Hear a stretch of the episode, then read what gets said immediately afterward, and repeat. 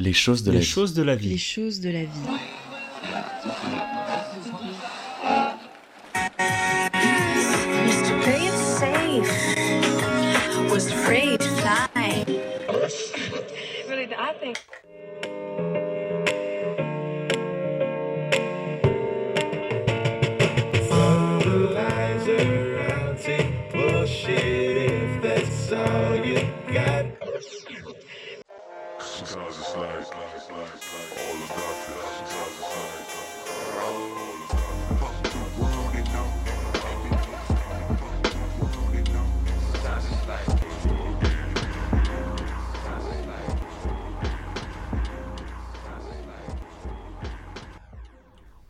Bienvenue dans ce troisième épisode des choses de la vie. Merci encore pour tous vos retours concernant les deux premiers épisodes de ce projet.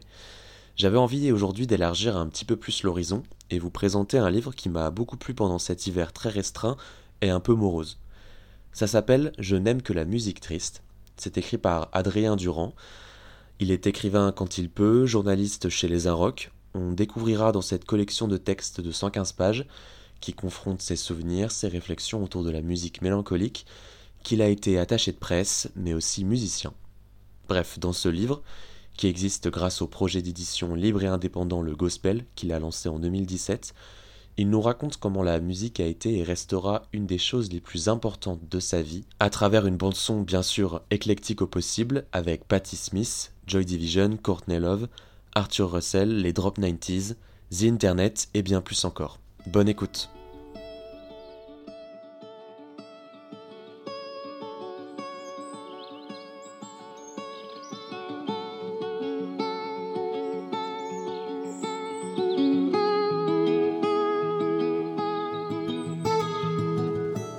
En fait, c'était pas de, c'était pas prémédité. Le, enfin, le, l'écriture m'a emmené un peu euh, d'elle-même. Donc, euh, en fonction de, de, de ma réflexion, j'ai- je me suis pas dit, ah tiens, je vais écrire un livre pour raconter ma vie. Je me suis rendu compte qu'en, qu'en définissant un peu des thèmes euh, qui réagissaient les uns avec les autres, ça finissait par raconter quelque chose de moi qui pouvait parler à d'autres gens. Mais ça, c'était pas trop prémédité. D'accord. Et après, cette réflexion-là, elle vient depuis, euh, de- depuis un certain nombre d'années, euh, bah, effectivement, euh, sur, un- bah, sur le, le sérieux euh, qui règne et, euh, dans le milieu culturel et artistique, en particulier euh, dans des sphères un peu plus commerciales, et qui est, je trouve, un- parfois un peu déconnecté de la réalité des choses. Ouais. Donc forcément, on peut penser que ça peut faire un peu écho à ce qui se passe avec la crise sanitaire et tout ça, mais c'était pas du tout comme ça que je l'entendais. C'était plus comme une façon de se dire qu'à un moment, des choses qui peuvent nous paraître très importantes, nous, dans un microcosme, peuvent paraître complètement superficielles à d'autres euh, à d'autres gens, euh, à une majorité de gens même, et qu'à force d'être tout le temps en vase clos, ben, on a tendance à se, à se déconnecter un peu des, des, des vraies priorités. Euh, et j'ai l'impression aussi que bah, le fait d'être tout le temps euh, bah, tout le temps dans une citation de soi-même, euh, essayer euh, de se vendre sur les réseaux sociaux, essayer euh, d'être tout le temps dans un, un récit de soi-même comme ça, de manière publique, ça, ça crée beaucoup ce truc-là. Et du coup, par l'écriture, je j'essayais un petit peu de, au contraire, de me sortir de cette posture et de, de regarder un peu ce truc-là en face pour se dire, bon, bah, euh, c'est quoi J'en suis où par rapport à la réalité du monde qui m'entoure, quoi. D'accord. Et, et- et ça, tu le mets en, en forme dans un petit euh, recueil de textes, en fait, qui, je trouve, il fonctionne assez bien euh, en format de poche. Ça donne l'impression que c'est un peu Ouais. un petit journal intime euh, que tu délivres aux gens euh, parce que tu racontes quand même des, des choses que tu as vécues. Tout est vrai, hein, on précise du coup. Et est-ce que Mm. c'est quelque chose que tu as toujours voulu faire, c'est mettre sur papier un peu des souvenirs comme ça? Bah, c'est des choses que j'ai déjà faites dans des articles euh, pas mal de fois. Euh, en fait, euh, c'est ce que je raconte un peu dans le livre. Il y a eu euh, toute une première phase où j'ai commencé à, à- à écrire euh, sur la musique ou à piger pour la presse. Euh, je faisais peut-être des articles où euh, j'avais l'impression de faire un peu le malin, du fois de, de- de chercher un peu l'approbation de certaines personnes, de chercher un peu le, le clin d'œil. En me foutant un peu de la gueule du monde. Il y avait un côté un peu comme ça. Et moi, j'avais l'impression que c'était subversif. Et en fait, je trouve que c'était, euh, avec le recul, c'est pas des articles que j'ai beaucoup de plaisir à relire parce que j'ai l'impression que c'est euh, c'est lié à une, euh, un certain nombrilisme que, que j'aime pas trop de manière générale et auquel j'ai un peu cédé, j'ai l'impression, au début. Mhm. Et du coup, quand j'ai commencé à, à écrire de manière un peu plus libre et à prendre un peu plus de recul, et puis à mieux écrire aussi, je pense, euh, bah, j'ai commencé à réfléchir à des choses plus personnelles, mais euh, en me prenant aussi un peu moi comme, euh, comme sujet d'étude, entre guillemets, aussi pour dire que bah, on n'est pas parfait, on a des contradictions. c'est quelque chose qui me dérange souvent dans le, le journalisme culturel, c'est que j'ai l'impression que les gens, ils écrivent des papiers pour qu'on les aime eux, euh, pour qu'on les célèbre un peu eux, leur vision, c'est toi qui as raison. euh, oui, tu es plus malin que l'artiste qui sort un disque. Oui, tu es plus malin que tel cinéaste. Tu as tout compris. euh. Mhm. Et euh, c'est un truc qui me dérangeait vraiment. Et du coup, j'ai essayé d'être un peu, d'aller un peu en dehors de ça, de dire, euh, bah, en fait, euh, on a des contradictions, on a des, euh, on a des, euh, des vies qui sont, qui peuvent paraître similaires et qui sont souvent les additions de- d'événements qui sont un peu similaires. Donc peut-être que, bah, à certains moments, ça peut être aussi un moyen de mettre les choses en perspective, d'être dans une posture plus ré- de réflexion et moins Ouais. de démonstration de A plus B, pourquoi j'ai raison, quoi. Et, euh, et tout ça, tu le, tu l'écris euh, d'une manière. euh, Bah, déjà, je trouve que tu écris vachement bien.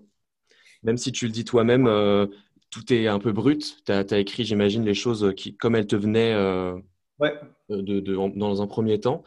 Et il y a quelque chose que j'ai beaucoup aimé dans, dans le livre, c'est à quel point tu rappelles les, les, les- les textures, les odeurs des, des moments qui, qui- que tu as vécu. Et euh, est-ce que, euh, est-ce qu'il y a eu des, des- des moments où, euh, où tu as dû euh, un peu creuser dans ta tête pour te dire, euh, tiens, mais comment ça, comment est-ce que c'était déjà ce, ce concert? euh, ou alors est-ce que tu te souviens vraiment de tout? tu as, dû faire des, des- des tonnes et des tonnes de, de notes, non? Que tu as dû rec- euh, retrouver des Euh, photos, des notes? Pas, pas tant que ça, en fait. Bah, D'abord, je pense que j'ai une bonne mémoire.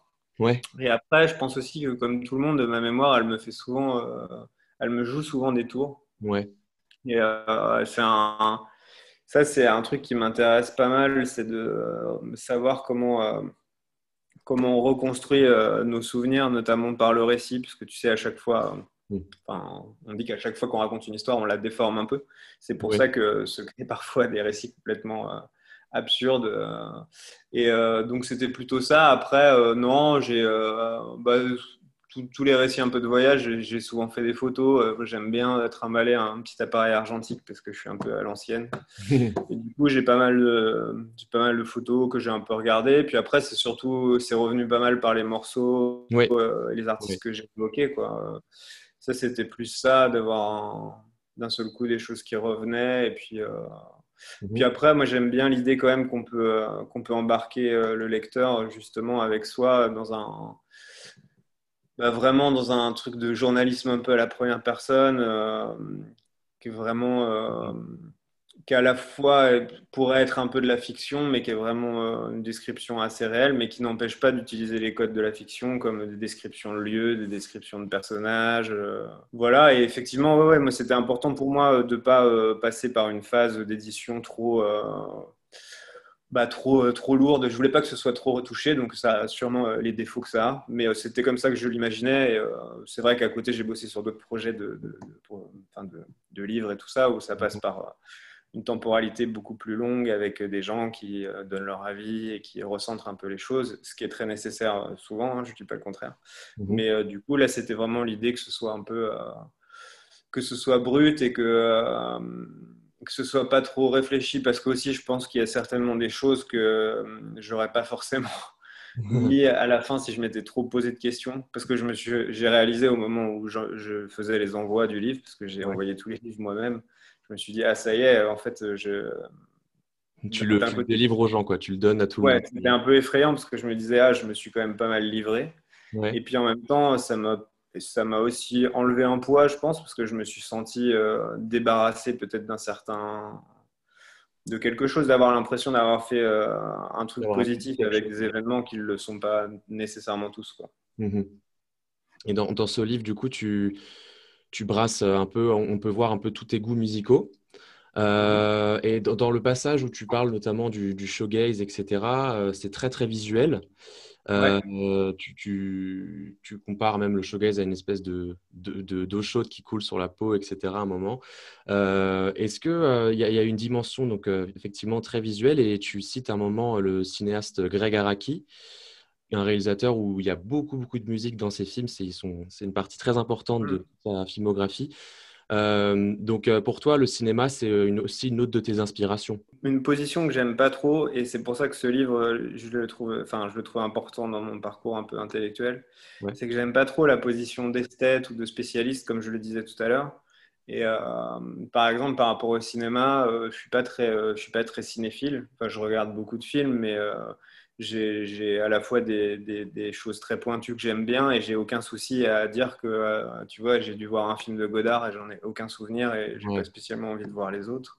Voilà, donc je suis pas, je suis pas trop dans cette posture-là. Je suis plutôt dans un truc un peu de, de cheminement, euh, ouais, de goût un peu euh, ben, comme empirique, quoi. En gros, c'est ça. Et euh, ce que j'aime bien, au contraire, euh, notamment dans ce que j'essayais d'exprimer un peu dans, dans, dans ce rapport qu'a eu la, Araki avec la musique, c'est que c'est un, c'est un rapport aussi très décomplexé où tu sens que c'est quelqu'un qui aime sincèrement la musique et qui est pas forcément là pour justement le clin d'œil, la référence ou, Mhm. ou au contraire un peu la pesanteur. Euh, Je trouve que c'est le, le travers de la musique au cinéma, c'est souvent d'ajouter euh, une atmosphère supplémentaire à une scène qui n'en a pas besoin, par exemple.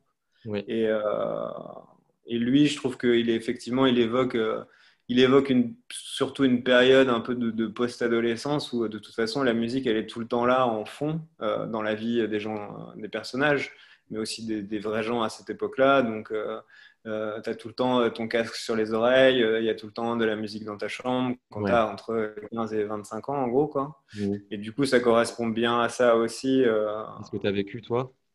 Mais je trouve que lui, il atteint le bon équilibre à la différence peut-être de, certains autres cinéastes. quoi. Bon, j'ai pas vécu cette époque des années 90, j'étais pas né, mais euh, ça, j'imagine que toi, tu as, dû vivre l'émergence de plein de nouveaux moyens d'écouter de la musique.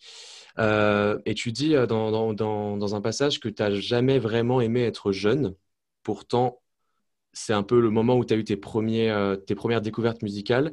Euh, est-ce que, Ouais. est-ce que tu peux nous, nous donner euh, ton premier vraiment, euh, si tu te souviens, ou un de tes premiers vraiment gros coups de cœur musical quand tu étais jeune ou ado et qui t'a donné envie de, d'écouter un album de A à Z, etc.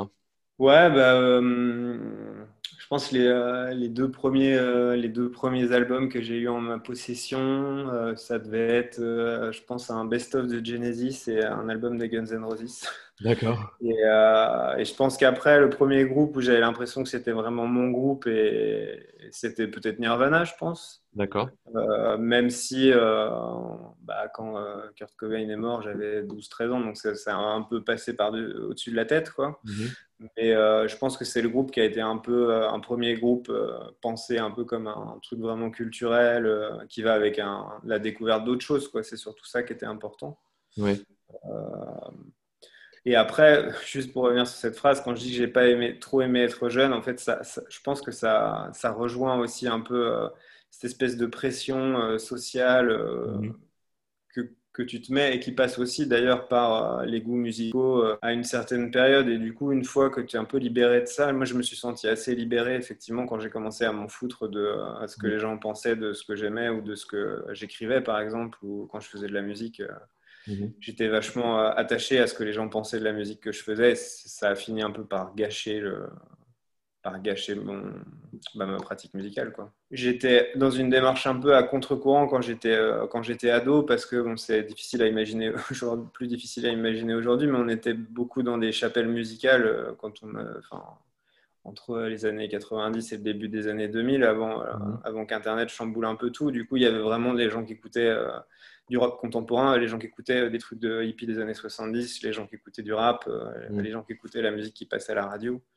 Et euh, moi, j'étais, euh, j'avais vachement envie de connaître la musique. Du coup, euh, je m'intéressais euh, beaucoup à des vieux groupes, euh, à des trucs de jazz, à des trucs de, de techno, parce que c'était Warp qui commençait à l'époque aussi à sortir de plein de trucs. euh, et du j'étais dans cette approche-là un peu plus, euh, Oui, à la découverte, à creuser un petit peu, chercher des trucs euh, qui n'étaient pas forcément très Ouais, c'est ça. Mais un peu plus, un peu plus solitaire, parce que c'est vrai, c'est ce que je raconte aussi par rapport à Greg Araki, c'est que un peu comme les notes de pochette de Nirvana, euh, les films d'Araki, ça, ça nous permettait à l'époque de découvrir plein de trucs qui n'étaient pas accessibles parce que euh, il fallait habiter à Paris ou aller en vacances à Londres avec tes parents ou, euh, ou acheter des magazines anglais euh, qui coûtaient une blinde euh, en, en export. Il n'y avait pas ce côté, bon bah tiens, aujourd'hui je vais m'intéresser à la carrière de The Fall et euh, je vais aller sur Spotify et je vais tout écouter.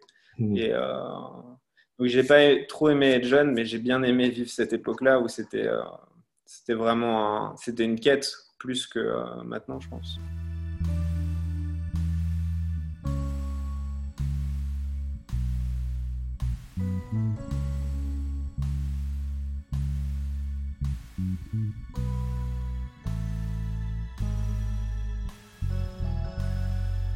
Et à quel, euh, à quel point ça a été le cas pour toi, euh, la découverte de, de- de plusieurs groupes, en, j'imaginant, en piochant dans la discothèque de, de- tes parents? Est-ce que ça a été le cas pour toi ou, ou tu as fait vraiment ça tout seul? Non, pas trop, parce que mes parents, ils écoutaient pas trop de musique. Euh, ouais, c'était pas trop leur truc. Euh, mes parents, ils étaient plutôt, enfin, plutôt branchés euh, littérature. Ok. Euh, c'était plus, les livres étaient, avaient une place plus importante que les disques. Du coup, c'était quand même bien mon truc à moi, euh, Mhm. la musique.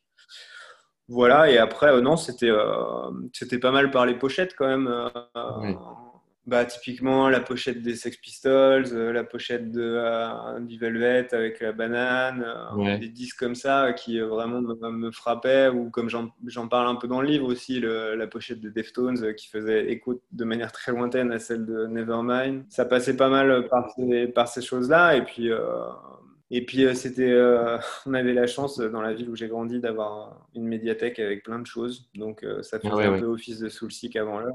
On empruntait des disques. Et, Et euh, tout à l'heure, tu parlais de, de, ouais, de, de la recherche de, de nouvelles musiques, etc.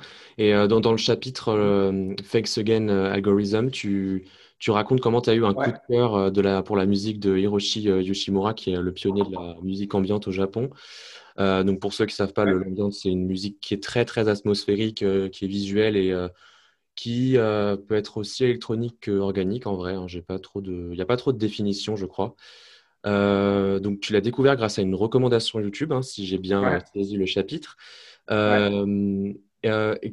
Est-ce que tu as eu d'autres découvertes comme ça grâce à Internet qui t'ont marqué ou c'est vraiment sur YouTube où tu penses qu'il y a une, une- un bouquet de, de musiques euh, inconnues qui sont à découvrir chaque jour? Non, mais en fait, euh, j'aime bien cette idée de l'algorithme parce que c'est euh, vraiment ça, c'est euh, à la fois le côté très, euh, qui, qui nous, qui nous lie vraiment de manière très quotidienne à la technologie et en même temps, c'est quelque chose qui remet, et ça, ça représente bien ce qu'Internet a chamboulé, ça, ça remet un peu les, enfin, tout le monde au même niveau. Mm. C'est-à-dire que d'un côté, euh, tu peux avoir euh, un gamin de 18 ans euh, qui va écouter Tame Impala et le morceau après qu'on lui propose, c'est Brian Eno ou Yoshimura. Et puis de l'autre côté, le vieux grincheux, ex-journaliste à Rock and Folk ou je ne sais quoi, qui est là à pester parce que lui, il a passé 40 ans à écouter des disques et que maintenant c'est trop facile.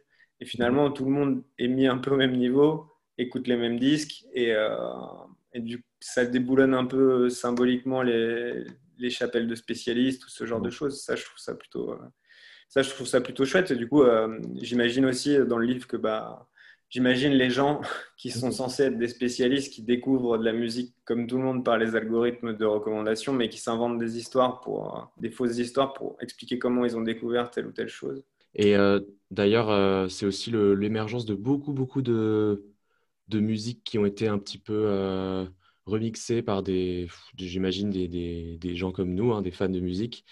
Euh, il y a beaucoup de, de slow and reverb euh, remix sur YouTube. Il y a énormément de choses comme ça qui, qui, Ouais. qui ont émergé. Et hier, même pas- hier, j'écoutais un, un album carrément euh, de, d'un mashup de, euh, du, du- de l'album euh, Currents de euh, Tame Impala avec euh, Blonde de Frank Ocean. En fait, ils avaient mixé les deux albums et c'était incroyable, quoi. Le truc euh, marche Ouais, bien. Et euh, ça, à l'époque, c'est vrai que c'était pas du tout le, la, la- les, les genres- ce genre de découverte, on n'en faisait pas, quoi. C'était vraiment, euh, ça, c'est l'ère YouTube euh, à 100%. Ouais, ouais, ouais. Après, c'est un truc, euh, c'est un truc très démocratique pour le meilleur et pour le pire. Hier, je voyais euh, Kid Cudi euh, qui s'énervait sur Twitter parce que, parce qu'apparemment, il y a un, il y a un nouveau challenge sur, euh, sur TikTok avec un de ses morceaux où les gens ont viré euh, sa partie de voix et du coup, il est très révolté par ça. Mhm. Et je peux comprendre qu'en tant qu'artiste, des fois, on se sent un peu violenté par ça. Ouais, dépassé par les Euh, événements. ouais. et en même temps, euh, bah, c'est, euh, il n'y a pas de demi-mesure. On peut pas dire d'un seul coup euh, la musique est à tout le monde, mais en fait, il n'y a pas de règles, mais il y a quand même des règles. Et Mhm. euh, c'est un- une phase que je trouve assez intéressante, que je trouve plus constructive que euh, celle qu'on a pu voir au début des années 2000, où vraiment l'industrie musicale, euh, elle s'est effondrée euh, littéralement. C'était très effrayant pour tout le monde. Mhm. C'était une époque où peut-être aussi euh, bah, l'industrie du spectacle et du concert était beaucoup moins développée qu'elle a pu l'être ensuite. Donc il y avait plus, il y a eu des années où il y avait énormément d'argent, puis d'un seul coup c'était vraiment une crise, une vraie crise Mhm. économique. Il y avait plus d'argent du tout, euh, et ça, il y avait un côté très euh, très anarchique. Il y avait vraiment les débuts du, du piratage. C'était en même temps très euh, très grisant parce que euh, je sais pas moi quand j'étais ado, euh, je pouvais m'acheter un ou deux CD par mois, donc je pouvais écouter un ou deux CD par mois, Ouais. ou peut-être copier des cassettes chez des potes ou des trucs comme ça, mais et ensuite, d'un seul coup, bah, ça, ça nous a ouvert, Mhm. ouvert au monde. de- donc, c'était quand même assez, assez super. Quoi. Et Ouais. en même temps, on, on voyait des trucs qui s'effondraient et, et des artistes qui ne voulaient pas faire de concerts. Parce que ça, c'est un truc qu'on a un peu oublié en cours de route, mais c'est qu'il y a eu des époques où il y avait vraiment des groupes qui ne faisaient pas de tournée, ils ne faisaient pas de concerts, où ils faisaient euh, cinq concerts par an. Quoi. Ça a vachement changé notre façon aussi de, de consommer la musique. euh. Et alors, juste pour revenir sur le livre, euh, global, de- tu, tu racontes beaucoup, euh, ou tu, tu voyages beaucoup dans le livre. Enfin, j'imagine que tu as été à Montréal assez tôt. euh, Ouais. dans ta- Euh, comment est-ce que ça s'est passé, ton, arrivée à Montréal? Pourquoi est-ce que tu y allé et, à quel point la, scène musicale là-bas t'a marqué? Bah, ça n'a jamais vraiment cessé, euh, je crois. euh, c'est d'ailleurs marrant parce qu'il y a quelques, quelques jours, j'écoutais un groupe d'une liste postée par, par un site ricain, euh, c'était genre des meilleurs disques punk mélodiques de l'histoire ou je sais pas quoi. Il y avait un groupe québécois des années 80, donc c'était déjà, ils étaient déjà dans, ils avaient déjà une scène assez euh, vivace, même dans les années 80. Mhm. Et euh, bah, en fait, moi, je suis parti, euh, je suis parti là-bas d'abord complètement par hasard parce que je devais partir à New York, puis c'était les attentats de, du 11 septembre. Et du coup, euh, bah, c'était un, un peu compromis notre voyage. Et du coup, on est parti, on est parti dans, dans une maison qu'on nous a prêtée à Montréal. Et puis, je suis retourné euh, presque tous les étés pendant 4-5 ans euh, en servant de, en s'en servant un peu de base pour aller euh, en- aux États-Unis aussi. Et puis j'ai fini par faire comme plein de petits Français, un PVT pour partir un an là-bas, donc un plan vacances-travail, un visa étudiant. quoi. Mhm. Et puis après, je suis rentré en France et puis je suis retourné là-bas. On m'avait proposé un boulot sur un festival, donc j'ai bossé là-bas. Et puis après, bah, avec le réseau, euh, comme je bossais, euh, je bossais à la fois pour un tourneur et pour un festival français, j'allais souvent dans des festivals à l'étranger pour voir d'autres groupes, ou des fois on me proposait de m'inviter pour des tables rondes ou des trucs comme ça. Puis après pour la presse, quand j'ai commencé à faire euh, des piges. Donc j'ai pas mal voyagé euh, comme ça. Et du coup, oui, euh, pour répondre à ta question, pardon, je digresse un peu. Euh, effectivement, entre euh, 2005 et 2007-2008, euh, il y a vraiment une explosion euh, médiatique de la scène là-bas. Je dis plutôt médiatique parce que euh, c'est effectivement le succès d'Arcade Fire qui est devenu un groupe gigantesque à ce moment-là, Ah oui, qui a mis une lumière sur, le, sur, le, sur la ville. Mais c'est vrai que c'est euh, c'est une ville où il y a toujours eu beaucoup de, beaucoup de musiciens, beaucoup de groupes intéressants euh, dans plein de styles différents, du, du rap francophone à la musique expérimentale. Il y a toujours eu des labels. C'est une ville qui coûte pas très cher, euh, plus cher maintenant, mais qui à l'époque coûtait vraiment pas cher. Donc il y avait un peu le, syndrome berlinois, euh, mais avec les Américains qui venaient s'installer là-bas. Euh, les gens sont bilingues, c'est une petite ville assez agréable à vivre. Il y a plein de salles de concert, il y a des locaux de répète, il y a des studios d'enregistrement. Donc ça a créé un truc assez, assez vertueux. Puis surtout, il faut bien le dire, euh, le gouvernement euh, canadien a toujours beaucoup soutenu les arts. Poussait aussi beaucoup les artistes euh, à s'exporter, donc en leur donnant des bourses, en leur permettant de partir en tournée en Europe, même si c'était à perte, en leur permettant de, presser des disques pour, pour les envoyer à l'étranger et tout ça. Donc ça crée vraiment un, c'était un, rayonnement assez important. Et puis, puis vraiment un truc de dynamique, effectivement. Ce truc qui est très agréable quand tu vois une scène émerger, c'est d'un seul coup, il y a un groupe qui apparaît, les gens, euh, il y a la première base de, de- de fans qui se forment, c'est euh, les potes du groupe, puis après le bouche à oreille qui fait que euh, bah, le groupe peut jouer deux, trois fois par semaine, et puis il y a de plus en plus de monde au concert, et puis un jour, bah, ce groupe devient Ouais, le une groupe tête le d'affiche. Ouais, c'est ça. Et, euh, et voilà, une des dernières fois où j'ai vu euh, Arcade Fire jouer à Montréal, c'était dans la plus grand, euh, plus, plus- la plus grande place où il y Ouais, avait une des arène. euh, l'été normalement. Par rapport à Arcade Fire, justement, tu racontes une anecdote où tu Ouais. dis que tu as, joué au basket avec un des deux euh, frères euh, Butler avant qu'il soit connu, c'est ça? Euh, comment ça s'est passé? Pourquoi est-ce que tu t'es retrouvé avec lui euh, en train de taper, en train de jouer au basket? Bah, en fait, euh, je suis parti enregistrer euh, avec mon groupe de l'époque euh, dans un studio qui existe toujours mais qui a déménagé, qui s'appelle Hôtel Toutango. Mhm. et qui était un studio d'enregistrement qui, était, qui a été monté par les, les membres de Godspeed You Black Emperor, le studio des, des, des, des groupes aussi qui, en- qui sortaient leurs disques chez Constellation Records. Voilà, un peu sur un... Enfin, un jour, on a envoyé un mail euh, au mec du studio, on lui a envoyé des démos, il a dit oui, oui, super, vous pouvez venir enregistrer, euh, ça coûte 200 balles par jour. Voilà, on est Ouais. parti euh, enregistrer là-bas, et puis entre deux sessions, à l'époque, euh, le studio, il était au-dessus d'un garage, donc on ne pouvait pas enregistrer la journée, on pouvait enregistrer que la nuit quand le garage était fermé. Et un jour, entre deux sessions, bah, on a été euh, jouer au basket sur un terrain à côté du studio, et il y a deux mecs qui ont dit euh, vous, voulez, vous voulez jouer avec nous?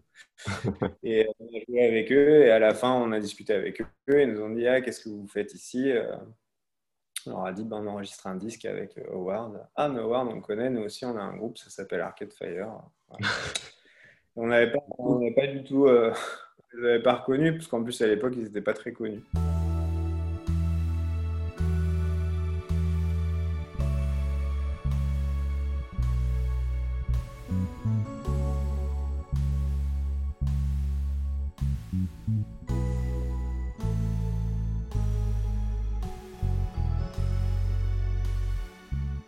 Et alors, dans le livre aussi, tu abordes aussi euh, euh, à la fois euh, assez rapidement, mais aussi c'est assez honnête la manière dont tu le racontes, c'est ton rapport à la mort des musiciens, euh, la mort de- des artistes. Tu dis à un moment, la malédiction de notre génération, c'est que nous allons voir mourir toutes nos idoles, Neil Young, David Bowie, euh, on va tous les voir partir. Est-ce qu'il y en a, est-ce qu'il y a une mort d'artiste qui t'a particulièrement marqué ou qui t'a forgé là-dessus, qui t'a aidé justement à avoir ce recul Ou euh, bah, j'imagine, tu cites David Bowie, mais euh, je ne sais pas si ça a eu un impact pour toi ou pas. Non, pas. Enfin, la phrase que tu viens de citer, euh, c'est c'est un autre musicien qui me l'a qui me l'a dite, euh, Ouais. Jeffrey Lewis, que je connaissais pas, mais avec qui je me suis retrouvé à discuter autour d'une bière un jour au Divan du Monde. Mhm. Et je sais plus comment on est arrivé à discuter de ça, mais euh, mais oui, oui, ça m'avait marqué. Et en même temps, euh, enfin, la phrase m'avait marqué. Ce que j'ai essayé de faire dans le texte, c'est aussi de peut-être, euh, bah, encore une fois, prendre du recul par rapport à un, un rapport un peu, euh, un peu morbide et surtout qui, à force, euh, enfin, se donner un peu l'illusion de ressentir des choses fortes, euh, un peu un frisson, tu vois, c'est un peu comme euh, la voiture qui ralentit euh, euh, quand il y a l'accident sur l'autoroute.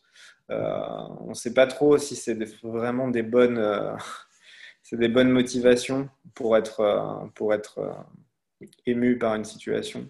Ouais.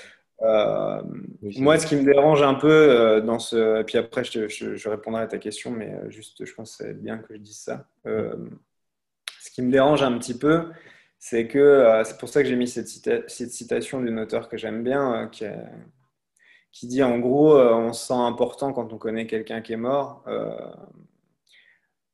c'est vraiment cette surexposition euh, bah, un peu des réseaux sociaux. Donc, les réseaux sociaux ne sont pas du tout le mal pour moi, hein, je tiens à préciser, mais, euh, Mm.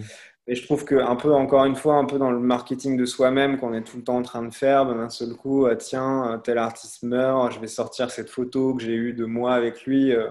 Et euh, je trouve c'est hyper choquant des fois, tu vois, de se dire à ces gens qui ressortent des selfies qu'ils ont pris avec des gens qui viennent de mourir. Enfin, je trouve que c'est complètement absurde. Et en même temps, euh, ça, ça, ça, dé- ça déréalise complètement euh, enfin, ce que veut dire vraiment la mort ou le décès. C'est pour ça que je le mets un peu en rapport avec, Mm. Le jour où j'ai dû, bah, moi, un peu écrire un communiqué de presse pour quelqu'un avec qui je travaillais dans l'industrie musicale qui est mort, et, et moi, j'ai dû être un peu le messager de cette mort et subir un peu, Ouais. un peu ce, ce flot de, de larmes de crocodile, parfois un peu difficile à, à gérer. Euh, moi, je sais pas euh, s'il y a une mort euh, d'artiste qui m'a vraiment, qui m'a vraiment marqué. Parce que je sais que moi, par, Mais, par exemple, je me rappelle que le décès de Michael Jackson m'a. Euh, je n'écoutais pas du tout Michael Jackson et je sais pas pourquoi, le fait qu'il soit mort, Ouais. je, je me, j'ai eu une espèce de boulimie et j'ai euh, vraiment euh, tout écouté pendant un mois euh, non-stop, quoi. C'est c'est- c'est- c'est assez particulier et vraiment un peu, ouais, comme tu disais, euh, un peu morbide, quoi. Non, moi je pense euh, plutôt ce qui m'a marqué, euh, c'est, euh, j'en parlais il y a quelques jours avec un ami, c'est plutôt, euh, bah, on reparlait de ce texte justement qu'il avait lu. Ce qui m'a plutôt marqué, c'est par exemple euh, quand j'ai appris la mort d'Elliott Smith, euh, c'était euh, par internet chez moi à l'époque. Ouais. Et je l'ai appris en lisant un magazine, mais genre trois mois après sa mort. Et c'était plutôt de pas savoir qu'il était mort. Moi, j'avais continué un peu d'écouter sa musique comme si de rien n'était. Mm. Et en fait, c'était assez étrange parce qu'il n'y avait pas ce côté, euh, cette espèce de communion d'un seul coup. bon, bah voilà, euh, voilà, l'artiste est mort et, euh, et euh, on se retrouve tous euh, dans cette espèce de, Mm. de cérémonie bizarre sur les réseaux sociaux à poster des photos de nous avec des morts et à dire combien c'était des gens importants pour nous. Ouais. Moi, j'ai l'impression que c'est c'est pas forcément mettre le, le rapport de proximité qu'on a avec les artistes au bon endroit, mais après, c'est difficile de juger des émotions des autres. hein. Oui, totalement. Je- après, je pense qu'on n'est pas non plus obligé euh, de- d'exposer en permanence euh, ces émotions euh, sur les réseaux sociaux tout le temps sans recul. C'est vrai que des fois, c'est. euh, bah, on l'a vu par exemple avec euh, les 30 ans de la disparition de Gainsbourg, tu vois, où maintenant, euh, bah, ouais. En fait, on se sert un peu de ça pour s'examiner soi-même, pour ramener la couverture à soi. Euh, donc, avec des débats qui sont pas inintéressants, de savoir euh, alors Gainsbourg serait-il accepté en 2021, toutes ces choses-là qui sont en soi intéressantes. hein. Mais euh, ça, laisse quand même un goût un peu de, encore une fois, de nombrilisme un peu, un peu primaire en bouche, je trouve. quoi. Ouais.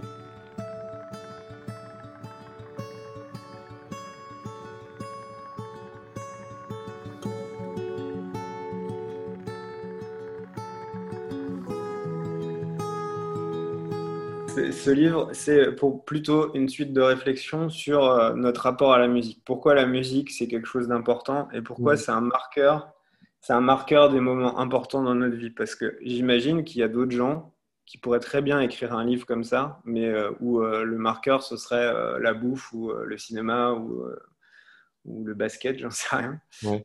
Moi, l'idée, c'est plutôt de se questionner de pourquoi... pourquoi des morceaux nous rappellent tel moment de notre vie, pourquoi, euh, pourquoi l'idée de base, c'était pourquoi est-ce que la musique triste, elle nous, fait nous sentir bien, et pourquoi est-ce que euh, finalement, parce que derrière la musique triste, il y a ce sentiment peut-être de mélancolie ou de nostalgie ou de, fuite du temps, pourquoi ça nous laisse avec des sentiments aussi partagés qui peuvent être à la fois euh, des choses tristes et des choses joyeuses? Moi, c'était plutôt, euh, quand j'ai bossé ces textes-là, ce qui était important pour moi, pas vraiment de fil conducteur. Le seul, euh, les seules choses que je m'étais fixé, c'est que je voulais pas, euh, je voulais pas que ce soit euh, du- de l'apitoiement sur soi-même ou que ce soit triste. Donc, je voulais quand même qu'il y ait des trucs qui fassent rire les gens, qu'il y ait Ouais. des trucs marrants, comme quand tu racontes une histoire à quelqu'un. Et puis, euh, je voulais aussi euh, bah, que, ça, que les gens ils puissent euh, y retrouver des situations qu'ils ont vécues pour pouvoir se dire, en fait, ah ouais, je suis pas seul à ressentir ça, c'est OK de ressentir ça. Ce Mm. qui pour moi était un peu le même sentiment que tu peux ressentir quand euh, tu grandis, tu viens d'une petite ville et puis un jour tu découvres les Smiths ou Nirvana ou qui ne sont pas des gens comme toi, qui chantent des choses qui te touchent et qui te disent, ah, c'est ok d'être comme ça, c'est ok d'être différent, ou c'est ok d'être triste, ou c'est ok de c'est ok de pas être obsédé par la réussite, de pas être euh, de pas être musclé, de pas être grand, euh, de pas être riche. euh, C'était un peu ça, quoi. C'était dire aux gens, euh, en fait, vous avez le droit d'avoir des failles. La preuve, moi, j'en ai. Et en fait, euh, quand on les met en perspective avec notre vie et ce qu'on aime dans la vie, bah, ça permet de peut-être euh, je sais pas, s'accepter un peu mieux ou avancer un peu mieux plutôt que d'être tout le temps dans un, truc de, de regret ou. euh, Mm.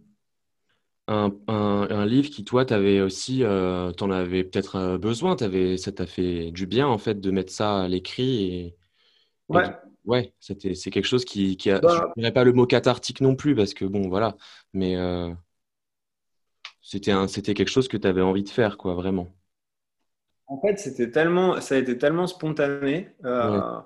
c'est le truc, c'est que euh, ça, je peux peut-être l'expliquer pour l'émission. Euh, en gros, euh, donc j'ai ce projet de, de- de- d'édition euh, qui s'appelle le Gospel, donc qui est, qui est un, un projet qui existe depuis deux ans et demi maintenant, donc qui sort en magazine papier, il y a un site internet, et donc le magazine il sort un peu, enfin, en gros, pour- maintenant deux fois par an.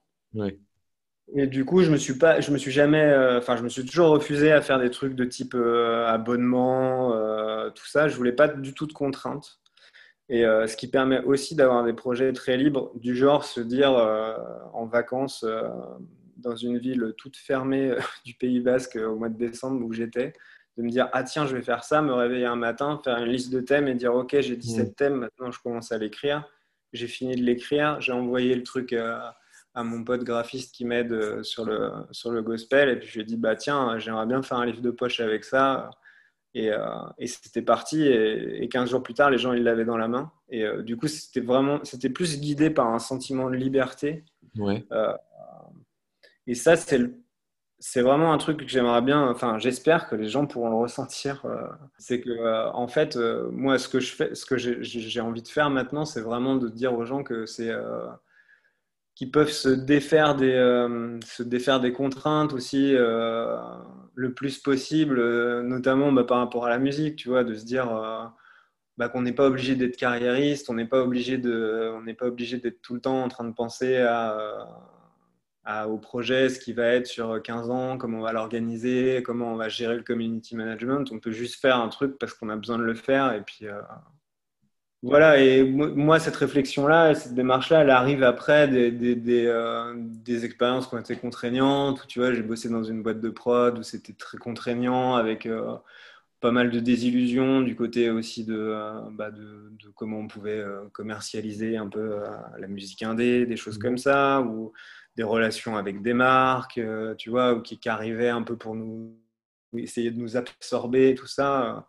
Du coup, là, ce livre-là, c'est vraiment une façon de dire, euh, enfin, je sais pas, un peu dans la mentalité punk rock, quoi. Tu veux faire un livre, bah, fais un livre, quoi. En fait, euh, on a quand même vachement de moyens euh, pour faire les choses dont on a envie, et je trouve ça absurde de se mettre autant de, euh, autant de, de- de bâtons dans les roues euh, maintenant avec ces trucs de visibilité, de rentabilité, euh, alors que finalement, c'est pas. euh, on Mm. peut, et on peut très bien faire des disques et les garder pour soi, comme je dis dans le livre, et on peut très bien faire un livre et se dire qu'en fait, euh, c'est pas grave si on n'en vend pas euh, 30 000 exemplaires. Quoi. Pour un petit peu euh, terminer et clore tout ça, j'ai, euh, je me demandais par rapport au dernier chapitre qui s'appelle Je me souviens. C'est plein de petites, petits paragraphes qui, commandent par, qui commencent pardon, par Je me souviens. Ouais. Continue. Euh, est-ce qu'il y en a une, euh, je ne sais pas si tu as le livre sous les yeux. euh, Non. non, non, non, bah sinon c'est pas très grave, mais euh, J'ai encore fait des envois ce matin. Donc, il est- ouais. S'il y en a une euh, que, tu pourrais nous, nous lire et euh, peut-être nous donner un peu le making-of, euh, un, peu un peu plus de détails sur l'une d'elles, mais je ne sais pas exactement celle que tu préfères peut-être. Celle- si, celle que je peux raconter, c'est, enfin, c'en est deux. Mhm. Je raconte que je me souviens du, du premier concert de John Mouse que j'ai organisé où tout le monde s'en foutait et du Ouais. deuxième concert de John Mouse que j'ai organisé euh, deux ans plus tard où c'était devenu un événement mondain et euh, il y avait tous ces gens qui débarquaient euh, et on se demandait où étaient ces gens il y a un an et demi. et ça, c'est un peu la, la solitude de l'organisateur de concert. C'est plutôt drôle de voir effectivement ce truc où je m'étais vraiment battu pour organiser ce concert. Euh, Ouais. la première fois qu'il était venu, euh, donc c'était une soirée à la Flèche d'Or et je me rappelle que le programmateur de la Flèche d'Or avait dit OK sous, sous la condition que lui il puisse euh, mettre une première partie qui n'avait absolument rien à voir et qui était, et qui était un groupe dont il s'occupait lui. Ouais. Et du coup, je me suis retrouvé euh, à faire cette concession-là, qui est une, des rares concessions que j'ai faites, Mm. parce que euh, j'y croyais vraiment. J'avais vraiment envie de, enfin, j'avais vraiment envie qu'il joue dans un bel endroit et tout ça. Et euh, donc, ça n'avait pas été un échec. Je me rappelle qu'il y avait une centaine de personnes qui étaient venues, mais bon, c'était quand même loin d'être euh, d'être la folie. C'était vraiment un truc d'initié. Puis euh, un an et demi après, la, la, la hype s'était emparée du truc et il y avait Jarvis Cocker et les mecs de Phoenix qui étaient arrivés en disant on veut des invites, machin. et, voilà, et ce qui était assez drôle, c'est qu'à cette époque-là, ils faisaient des concerts très courts, ils jouaient 20-25 minutes, et que comme c'était une soirée un peu... euh, bah, tu tu as déjà dû voir euh, vivre ce genre de soirée où les gens euh, sont un peu là à boire leur petite coupe de champ avec leur, leur casque de scooter et leur... Ouais, le, le Pitchfork Festival notamment, ouais, c'est un peu ça. voilà, bah, c'était ça la maroquinerie, et donc j'arrêtais pas d'aller voir les gens en leur disant ouais, le concert il commence, vous savez, il va pas jouer longtemps, il va pas jouer longtemps, donc il a joué 25 minutes. Donc euh, ça c'est un, bon souvenir de euh, l'absurdité du truc et, euh, et en même temps, et en même temps d'être enfin, lié à une forme un peu de, de recul et de second degré qui est quand même marrant de se dire qu'au fond, tout ça c'est assez puéril et pas très important.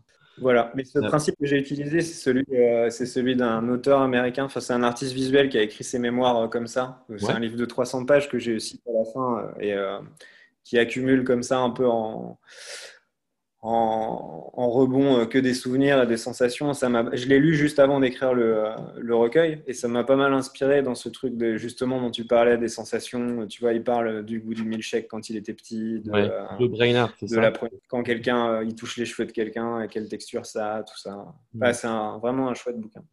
I Remember de Joe Brainard, tu le dis à la fin du livre. C'est le Ouais. dernier, ouais. D'accord.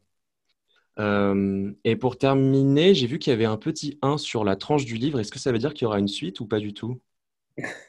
Alors il y aura peut-être, une suite. Ok.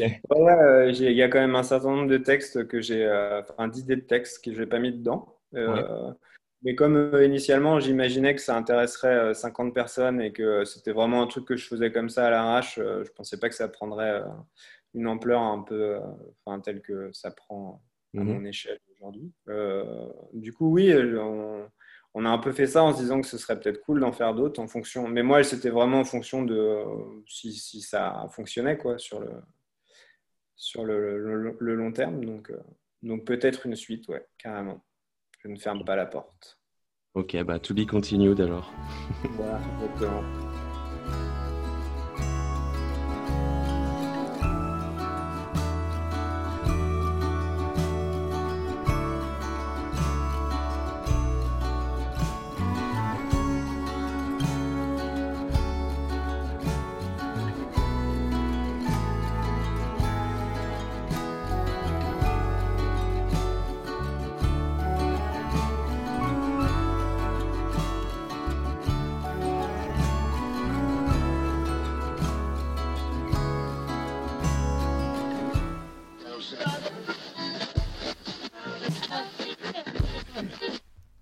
Merci à vous pour avoir écouté cet épisode jusqu'au bout. Et oui, je tente la conclusion après le générique. Si vous souhaitez plus d'informations sur le livre Je n'aime que la musique triste d'Adrien Durand, ou plus généralement sur la maison d'édition Le Gospel, je vous laisse tout un tas d'infos en description de cet épisode. N'hésitez pas aussi à aller checker la playlist associée, que je vous note également, à écouter pendant que vous feuilletez le bouquin. Sachez qu'on peut d'ailleurs le retrouver au Balade Sonore à Paris, ou encore chez le disquaire Total Even à Bordeaux.